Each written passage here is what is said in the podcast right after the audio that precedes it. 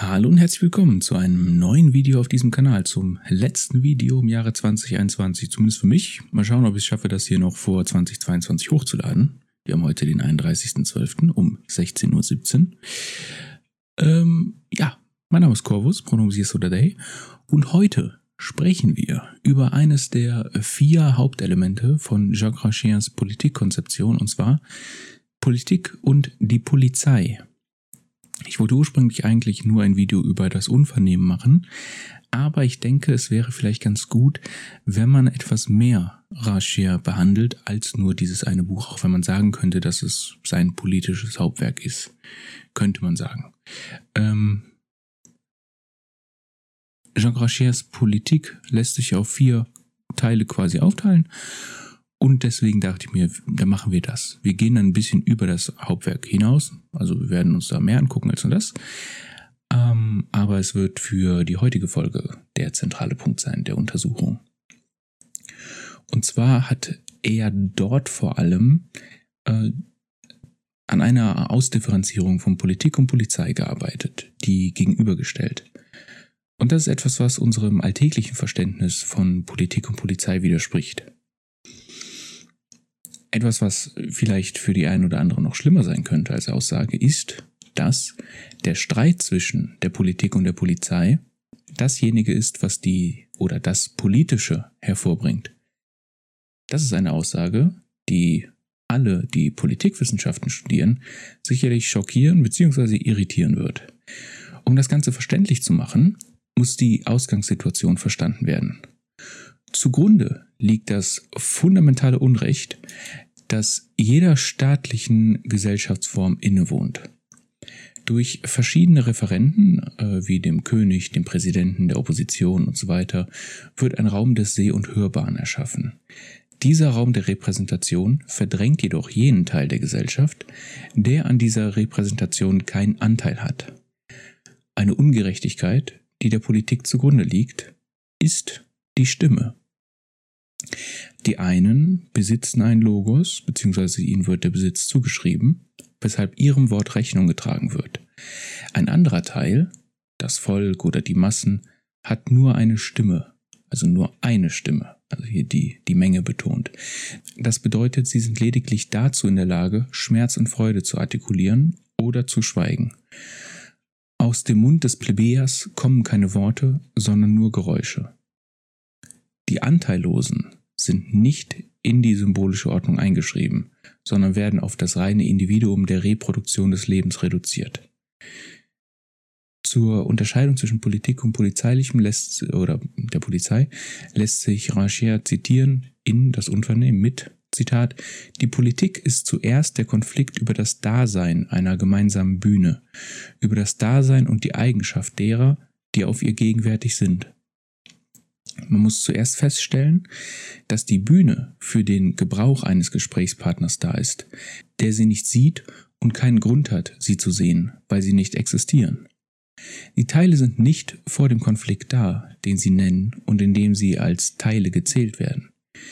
Die Diskussion des Unrechts ist kein Austausch zwischen konstituierten Parteien. Sie betrifft die Sprechsituation selbst und ihre Handelnden. Zitat Ende.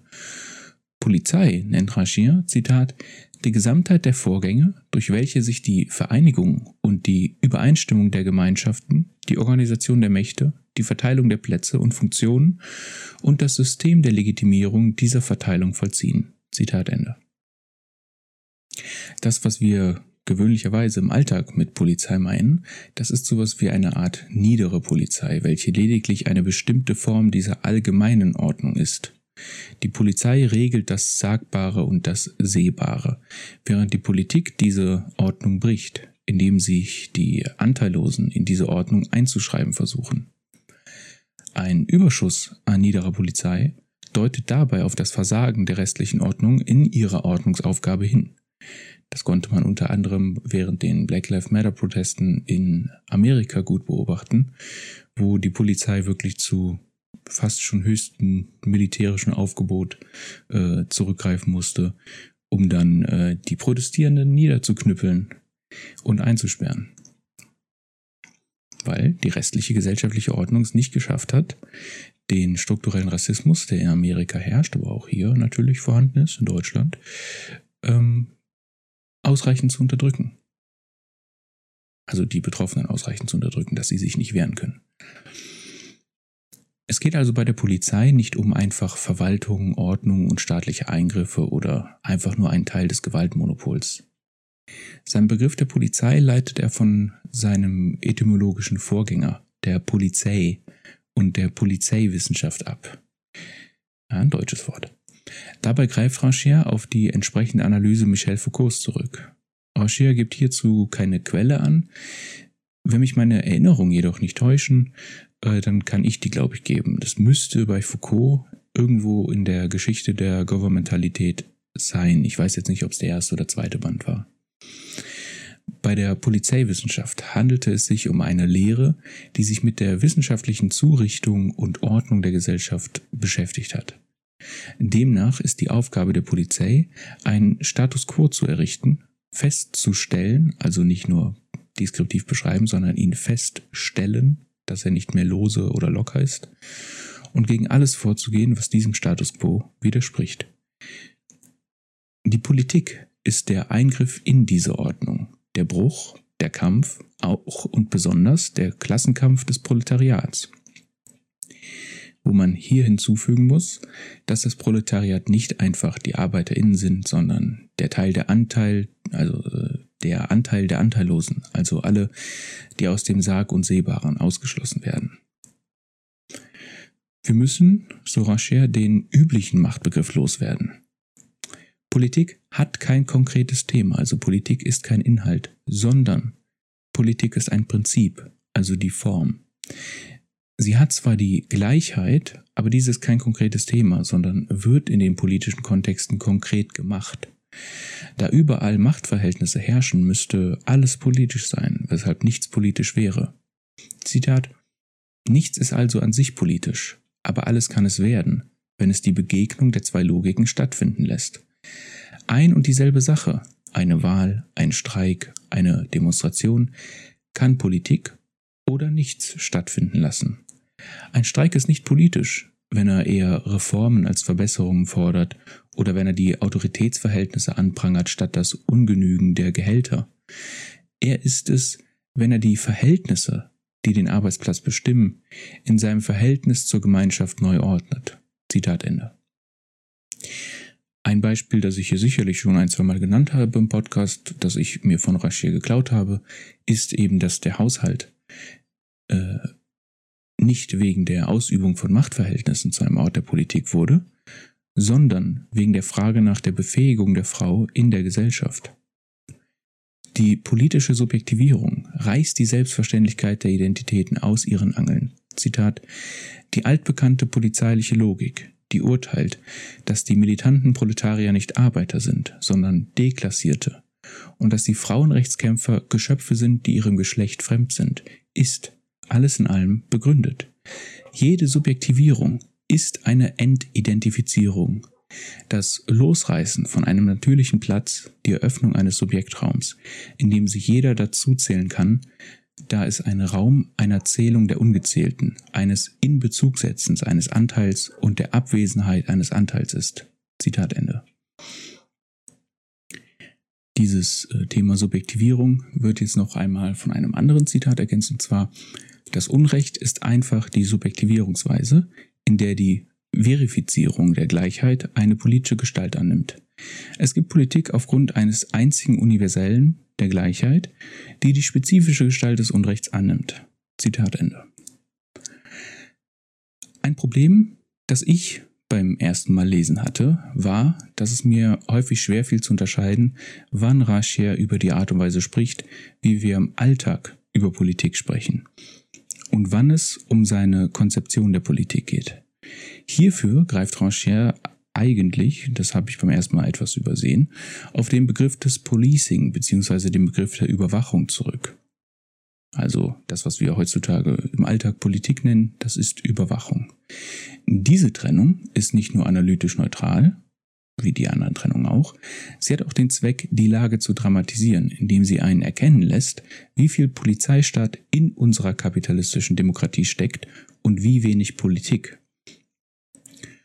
kurzem kam erst eine 30 Jahre überblickende Untersuchung zu dem Ergebnis, dass beinahe alle Entscheidungen im Bundestag, um hier ein Beispiel zu nennen, nur für die Reichsten gut sind und so gut wie keine Entscheidung, die im Bundestag getroffen wurde, für die Mehrheit der Bevölkerung gut ist. Das ist natürlich kein überraschendes Ergebnis, aber es wird noch viel weniger überraschend, sieht man, dass diejenigen, die hier ausgelassen wurden, für die Polizei nicht auf einer gleichen Ebene existieren. Sie haben keine Stimme, sie machen nur Laute. Diese Unterscheidung schafft auch das Potenzial, die Politik wiederzubeleben, meiner Ansicht nach. Man hört schließlich überall von einer Politikverdrossenheit und wie es sich nun mal durch die Logik der Mimetik gehört, wenn es überall propagiert wird, gibt es auch immer mehr Menschen, die einfach das als Wahrheit der Real, also als äh, ja quasi ontologischen Zustand der Gegenwart äh, internalisieren. Dabei müsste man eigentlich von etwas anderem sprechen. Unser Problem ist nicht Politikverdrossenheit, sondern unser lebensgefährlicher Mangel an Politik, unsere Polizeiverdrossenheit. Es gibt dennoch einen gewissen Drang dahin, den vorherigen Zustand wiederherzustellen, also begrifflich. Dazu schreibt Oliver Davis, Zitat, eine Antwort auf den Gegensatz Politik-Polizei wäre natürlich, ihn als abstrus abzutun und zu versuchen, die Begriffe wieder auf die in Anführungszeichen richtigen Bedeutungen zurückzuführen, also zu in Anführungszeichen überwachen. Viele denken, dass wissenschaftliche Untersuchungen genau aus dieser konzeptuellen Überwachung bestehen sollten. Rachier dagegen arbeitet mit einer eher anderen, offenen, kreativeren, weniger disziplinierten Auffassung davon, was intellektuelle Arbeit bedeutsam macht. Diese Auffassung vertritt er nicht einfach aus Bequemlichkeit, sondern sie entstand aus einer kritischen Reflexion als ehemaliger oder als ehemals gefügiger Student von Althusser. Zitat Ende. Daraufhin wird Ranchier zitiert, dem wir hiermit die abschließenden Worte zu dem Thema geben. Zitat Worum ging es in Althusers Seminaren? Und worum geht es in vielen Seminaren? Konzepte werden hinterfragt.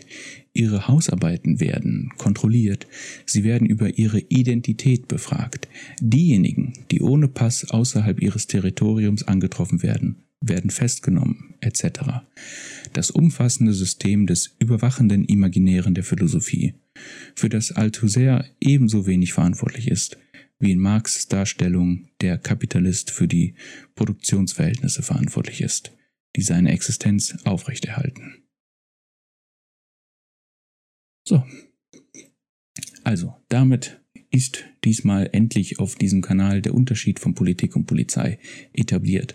Das ist auch der Grund, warum zum Beispiel äh, Steinweg meint, dass Konservatismus keine Politik ist. Denn Konservatismus besteht im Feststellen der Tatsachen oder eher der Fakten. Ne, Faktum, das ist etwas, was gemacht wird, etwas, was produziert wird. Und es geht darum, die Fakten festzustellen, also die gegenwärtige Situation so zu gestalten, dass sie statisch wird, unmöglich, dass man sie verändern kann. Das ist die Aufgabe des Konservatismus. Und deswegen ist der Konservatismus eine Antipolitik per se. Und eben auch, weil er nur die Gegenwart festhalten will und nicht denken will, nicht weiter denken will, nicht vorankommen will, anti-intellektuell. Und damit ist der Anti-Intellektualismus auch wieder mit dem Konservatismus verbunden und mit einem konservativen Charakter. Aber gut, das ist nicht bei Rachier, deswegen war das quasi nur jetzt so ein kleiner Kommentar am Ende. Ich hoffe, dieses kleine nette Video erreicht euch in äh, oder äh, vor oder nach einem guten Rutsch. Ich hoffe, ihr kommt gut ins nächste Jahr, wie auch immer das funktioniert. Und ich wünsche euch noch einen schönen Tag. Tschüss.